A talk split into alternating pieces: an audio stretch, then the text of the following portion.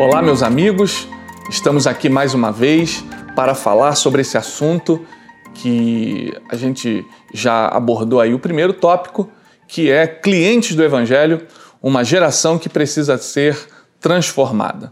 Então, o primeiro tópico nós falamos sobre o tema, o subtema, contrariando a mordomia cristã.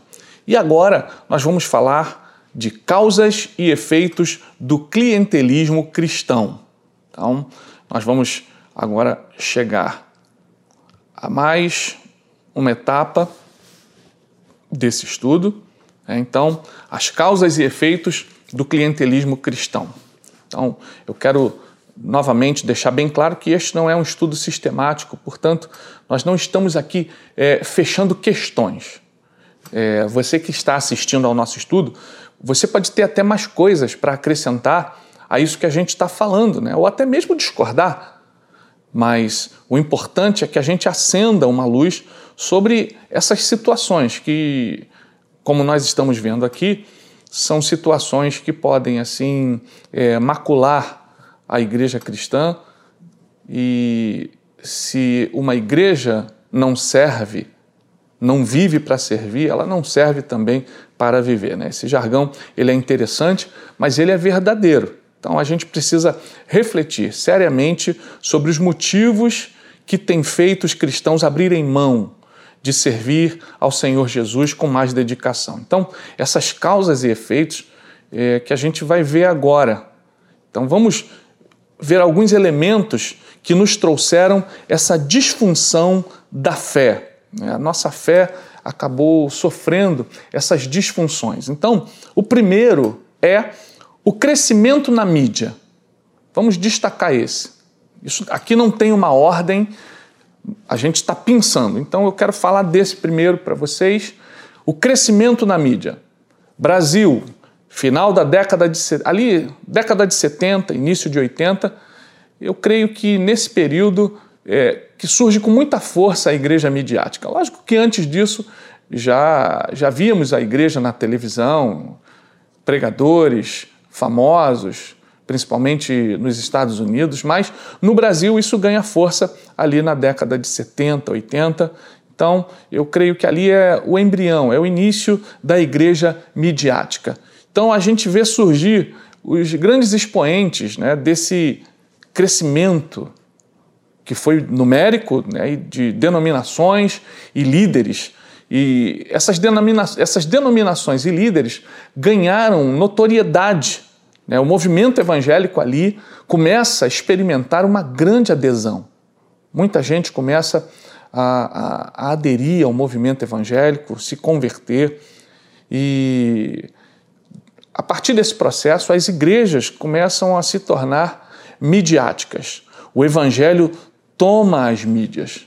Surgem as igrejas chamadas neopentecostais e elas começam cada vez mais a buscar espaço em todos os veículos e esse, esse espaço elas buscam é, querendo projeção, né, visando projeção. Né? E essa migração aí para os canais de comunicação acabou promovendo mudanças assim muito profundas na forma de atrair o público. As igrejas e os seus líderes mergulharam de cabeça nessas ondas. E essas ondas nem sempre eram ondas de Deus. Né? Então, isso nos trouxe um questionamento sobre o que obedecer. Né? Então, é, a visão mercadológica ela acabou suplantando, acabou encobrindo a visão de Deus. Então, o que passou a se obedecer? Né? Então, é, há muito tempo, boa parte é, dos evangélicos do Brasil foi contaminada por essa visão de mercado. Principalmente, como eu já disse, as lideranças, as denominações que foram mais de cabeça nesse mergulho. Né? Então, praticamente, né, as programações das igrejas, das reuniões, passaram a ser pautadas por estratégias de marketing, né? cada vez mais enfatizando a emoção, o emocionalismo, o modismo e cada vez menos o culto racional proposto pelo apóstolo Paulo lá em Romanos 12, versículos 1 e 2, que diz assim: Rogo-vos, pois, irmãos, pelas misericórdias de Deus, que apresenteis o vosso corpo por sacrifício vivo, santo e agradável a Deus, que é o vosso culto racional. E não vos conformeis com este século, mas transformai-vos pela renovação da vossa mente, para que experimenteis qual seja a boa, agradável e perfeita vontade de Deus. Né? Então, esse, esse sacrifício vivo, santo e agradável a Deus, eu creio que o apóstolo Paulo estava falando do serviço cristão, da gente servir a Deus com aquilo que a gente tem de melhor, com os nossos dons, com os nossos talentos. Né? Então, é, nós passamos aí a uma outra fase na Igreja do Brasil que enfatizou mais o emocionalismo, o modismo, do que esse culto racional. A gente entender que é preciso receber, sim, claro, eu vou à igreja para receber uma palavra, receber uma bênção, receber algo de Deus, mas eu também vou para servir a Deus. Eu vou para dar uma parcela do meu tempo para algo que Deus precisa que eu faça, porque a igreja de Jesus precisa de homens, precisa de mulheres que coloquem a mão no arado e sirvam a Jesus. Né? E esse servir não é propriamente ao Senhor, mas é servir a pessoas como se estivesse servindo ao Senhor Jesus. Então, um outro elemento que trouxe prejuízos para nós foi a teologia da prosperidade. A teologia da prosperidade ela foi tão bem implantada no, no, no meio evangélico, na igreja evangélica brasileira, que nós não conseguimos nos livrar da teologia da prosperidade. Ela nos aflige, ela nos perturba. As pessoas, por causa da teologia da prosperidade, se tornaram clientes do Evangelho. Porque no desejo, no intuito, no afã de serem prósperas, elas se lançaram nesse propósito. E como alcançaram prosperidade, essa prosperidade financeira e material acabou incutindo um sentimento de clientela. Ela quis dar continuidade a esse crescimento de prosperidade financeira e quem quer crescer financeiramente esquece de crescer espiritualmente. Né? Então, a teologia da prosperidade é um dos elementos que trouxe esse prejuízo para nós. Né? Então, com a teologia da prosperidade veio o crescimento financeiro. É um outro elemento chave para que a gente faça uma análise sobre as causas e efeitos do clientelismo cristão. O crescimento financeiro, o amor ao dinheiro. 1 Timóteo 6,10 diz para nós porque o amor ao dinheiro é a raiz de toda espécie de males. E nessa cobiça, alguns se desviaram da fé e se transpassaram a si mesmos com muitas dores. Então, esse crescimento financeiro ele é bom até o ponto em que o dinheiro é, não nos domina. A partir do momento que o dinheiro passa a nos dominar, a dominar as nossas relações com as pessoas e passa a dominar até mesmo a nossa relação com Deus, esse crescimento financeiro passa a ser um dano para a nossa fé. Né? Então, não vamos nos desviar da fé por causa do dinheiro, não vamos ser clientes do Evangelho para alcançarmos somente os bens materiais, os bens dessa terra. Então, o crescimento financeiro também é um é um elemento que contribui para o clientelismo cristão.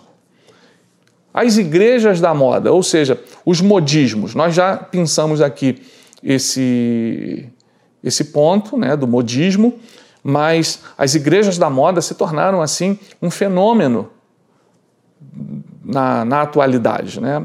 A busca é, pela alta projeção e pelo status de ser da igreja da moda tem levado muitos líderes e muitas pessoas a negociarem princípios bíblicos e princípios históricos de algumas denominações tradicionais históricas. Então, é, esse conceito do clientelismo cristão, que trouxe muito modismo para obedecer a, essa, a essas visões de mercado, ao marketing é, evangélico, trouxe esses modismos e isso abalou até igrejas anteriormente é, históricas e tradicionais, denominações que nós conhecemos que são centenárias, né, e afetou até mesmo a essas igrejas, a essas denominações.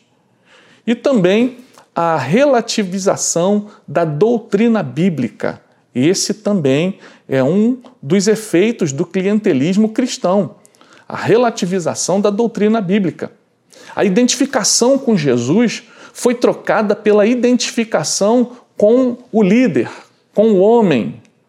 Os fiéis já não são mais fiéis às doutrinas bíblicas, ele, ou a doutrina dos apóstolos, e sim a doutrina da sua denominação ou do pastor ou apóstolo, do líder a quem ela segue. Então, é, essa relativização da doutrina bíblica, ela é também um efeito do clientelismo cristão. É, a expressão doutrina, ela foi relativizada no vocabulário evangélico. Os cristãos deixaram de seguir né, a doutrina bíblica para seguir a um ministério personalizado por uma marca de igreja bem produzida, por um bom marketing. E aquelas igrejas que não é, aderiram a esse viés acabam é, minguando, acabam, mesmo que é, obedecendo a uma doutrina bíblica, obedecendo a, ao, ao Evangelho de Jesus Cristo, como, como nos mostra, como nos manda a palavra de Deus, essas igrejas ficam é, relegadas ao esquecimento porque não fazem um trabalho é, dito de marketing, né? não fazem um trabalho é, direcionado nas mídias, enfim.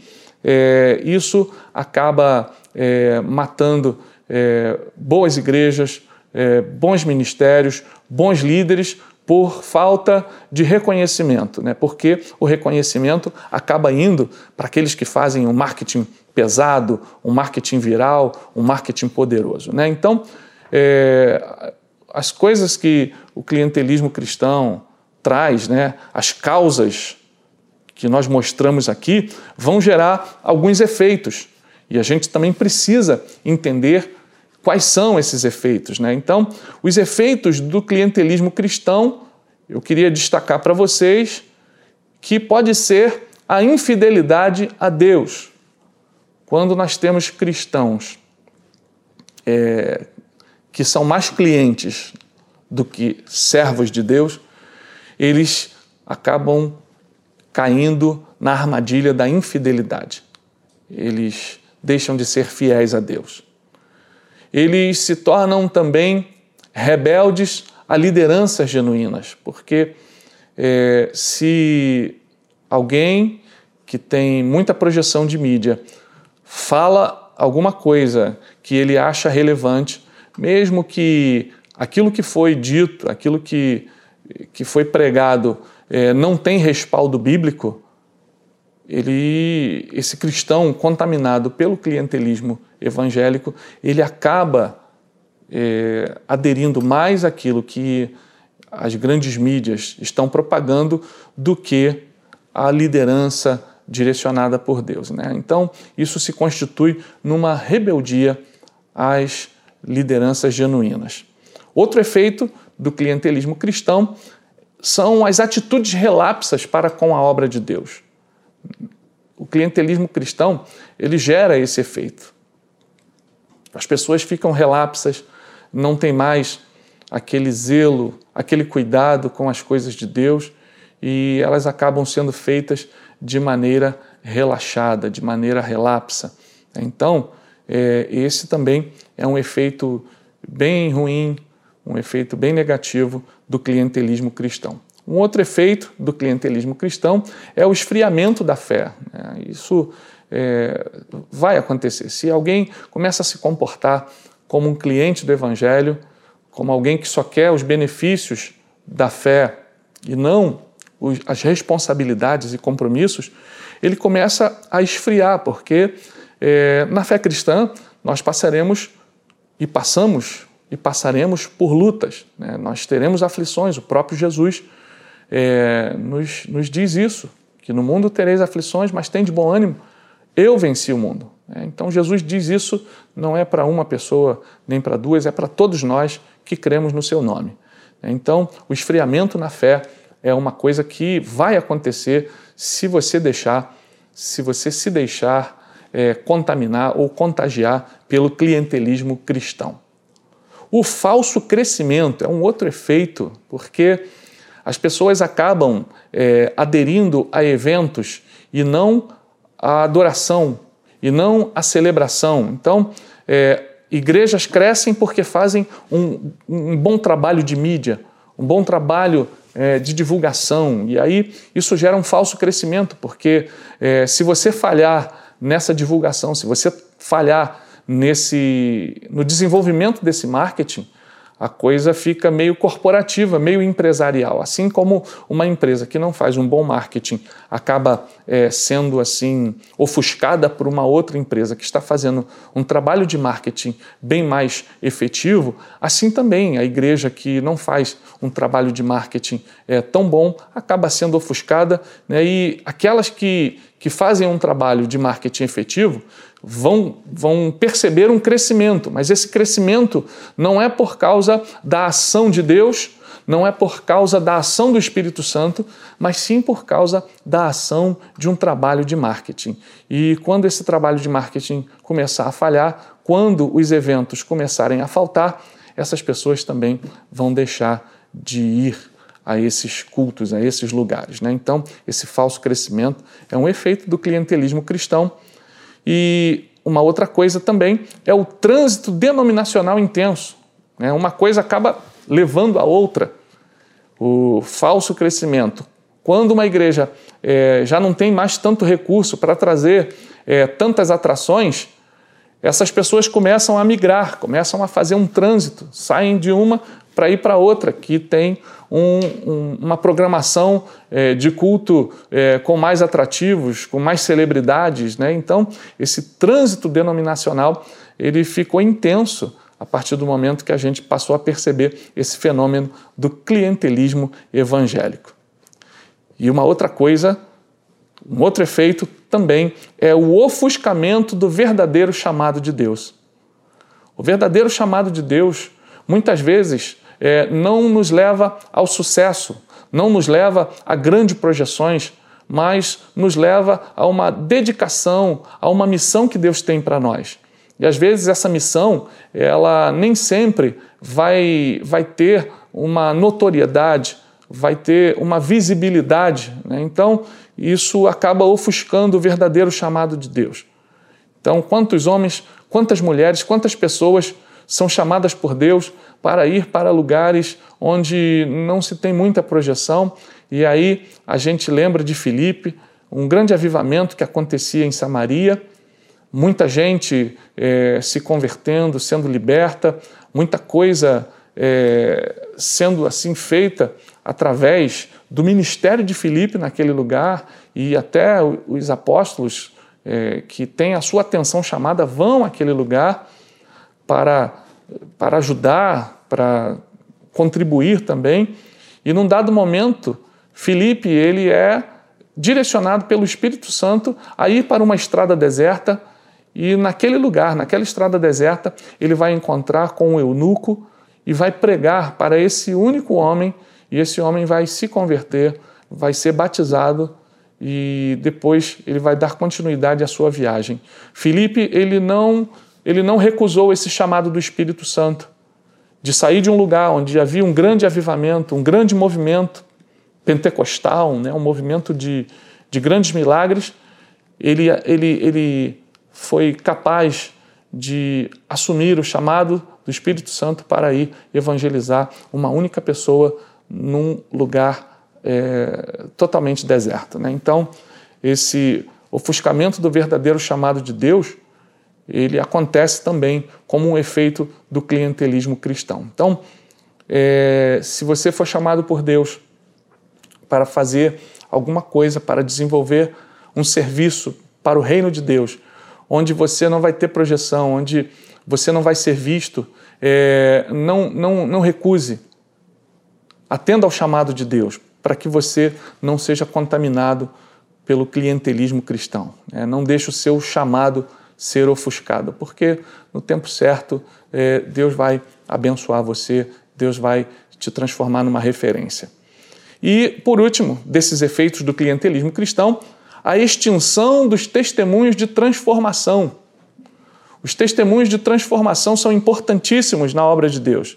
Então, é, nós precisamos, é, como servos de Deus, identificar na nossa vida o, os testemunhos de transformação. E quando alguém se torna cliente do Evangelho, ele está na igreja para se beneficiar é, de uma outra forma, do conforto, das atrações, é, da performance, daqueles que, que são ali as celebridades e atrações, como pastores e cantores. Né? Então, é, ele não vai àquele lugar para ser transformado, para ser é, restaurado por Deus. Ele vai nos lugares para ser é, alvo de entretenimento, para se, para, se, para se distrair com aquela atração que ele vai ver na igreja. E com isso não há testemunho de transformação. Né? Então, o clientelismo cristão ele vai trazendo também